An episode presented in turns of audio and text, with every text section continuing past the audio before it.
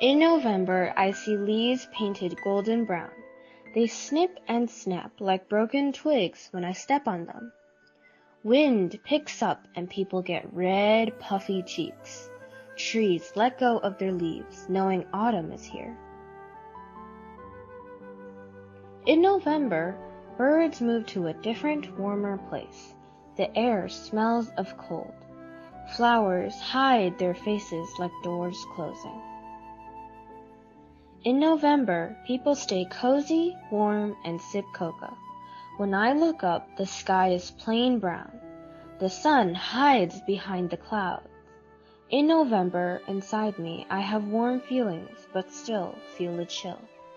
In November, coats, hats, mittens, and scarves are born to the cold. In November, fridges are blocks of ice. In November, I know I cannot swim in the lake. I cannot wear shorts and cannot and absolutely will not go to the beach. In November, waves at the ocean roughly roll to the shoreline. They are full of freezing fish and shells.